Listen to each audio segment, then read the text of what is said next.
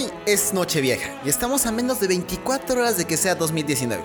Pero antes de que terminemos el año, ¿con qué te quedas de este 2018? Aves al Adolescente, episodio 206.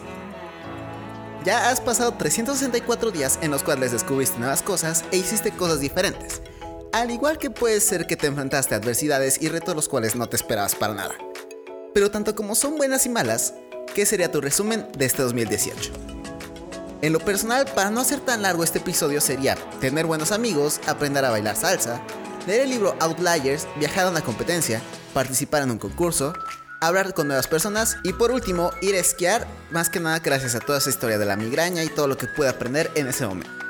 Todas esas cosas fueron algo que marcaron un antes y un después y que me ayudaron para conocer cosas nuevas y que siempre hay algo más que hacer.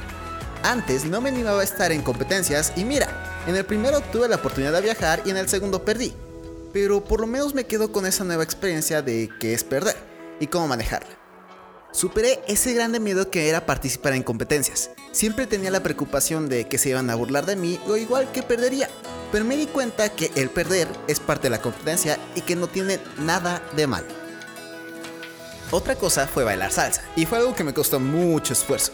Más que nada porque cuando el profesor me corregía, me ponía nervioso y sentía como si me dijera que yo era pésimo y que lo dejara cuando realmente lo que hacía era apoyarme y decirme que sí podía.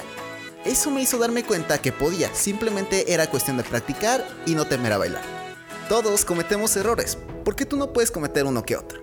Y al final, bailar salsa fue algo que me ayudó mucho para reforzar mi seguridad y darme cuenta de eso que hace preocuparme. Y con la parte de esquiar es algo que incluso hice un propio episodio hablando de toda mi experiencia y con qué mensaje me quedo de ello. Es el episodio de 101 por si gustas escucharlo. Y si no lo has escuchado, ¿qué esperas? Ahora, después de decirte todo esto, ¿cuál es tu resumen del año? ¿Qué aprendiste? ¿Qué hizo un cambio en tu vida? ¿De qué te diste cuenta este año? ¿Qué personas conociste o qué amistad reforzaste? Puede ser cosas buenas y malas, porque cada una de ellas te dejaron un aprendizaje y que tú mismo experimentaste lo sentiste y lo viviste. Eso es lo especial de tu resumen, porque podrás explicarlo mil y un millón de veces a todas las personas, pero nadie lo va a entender como tú.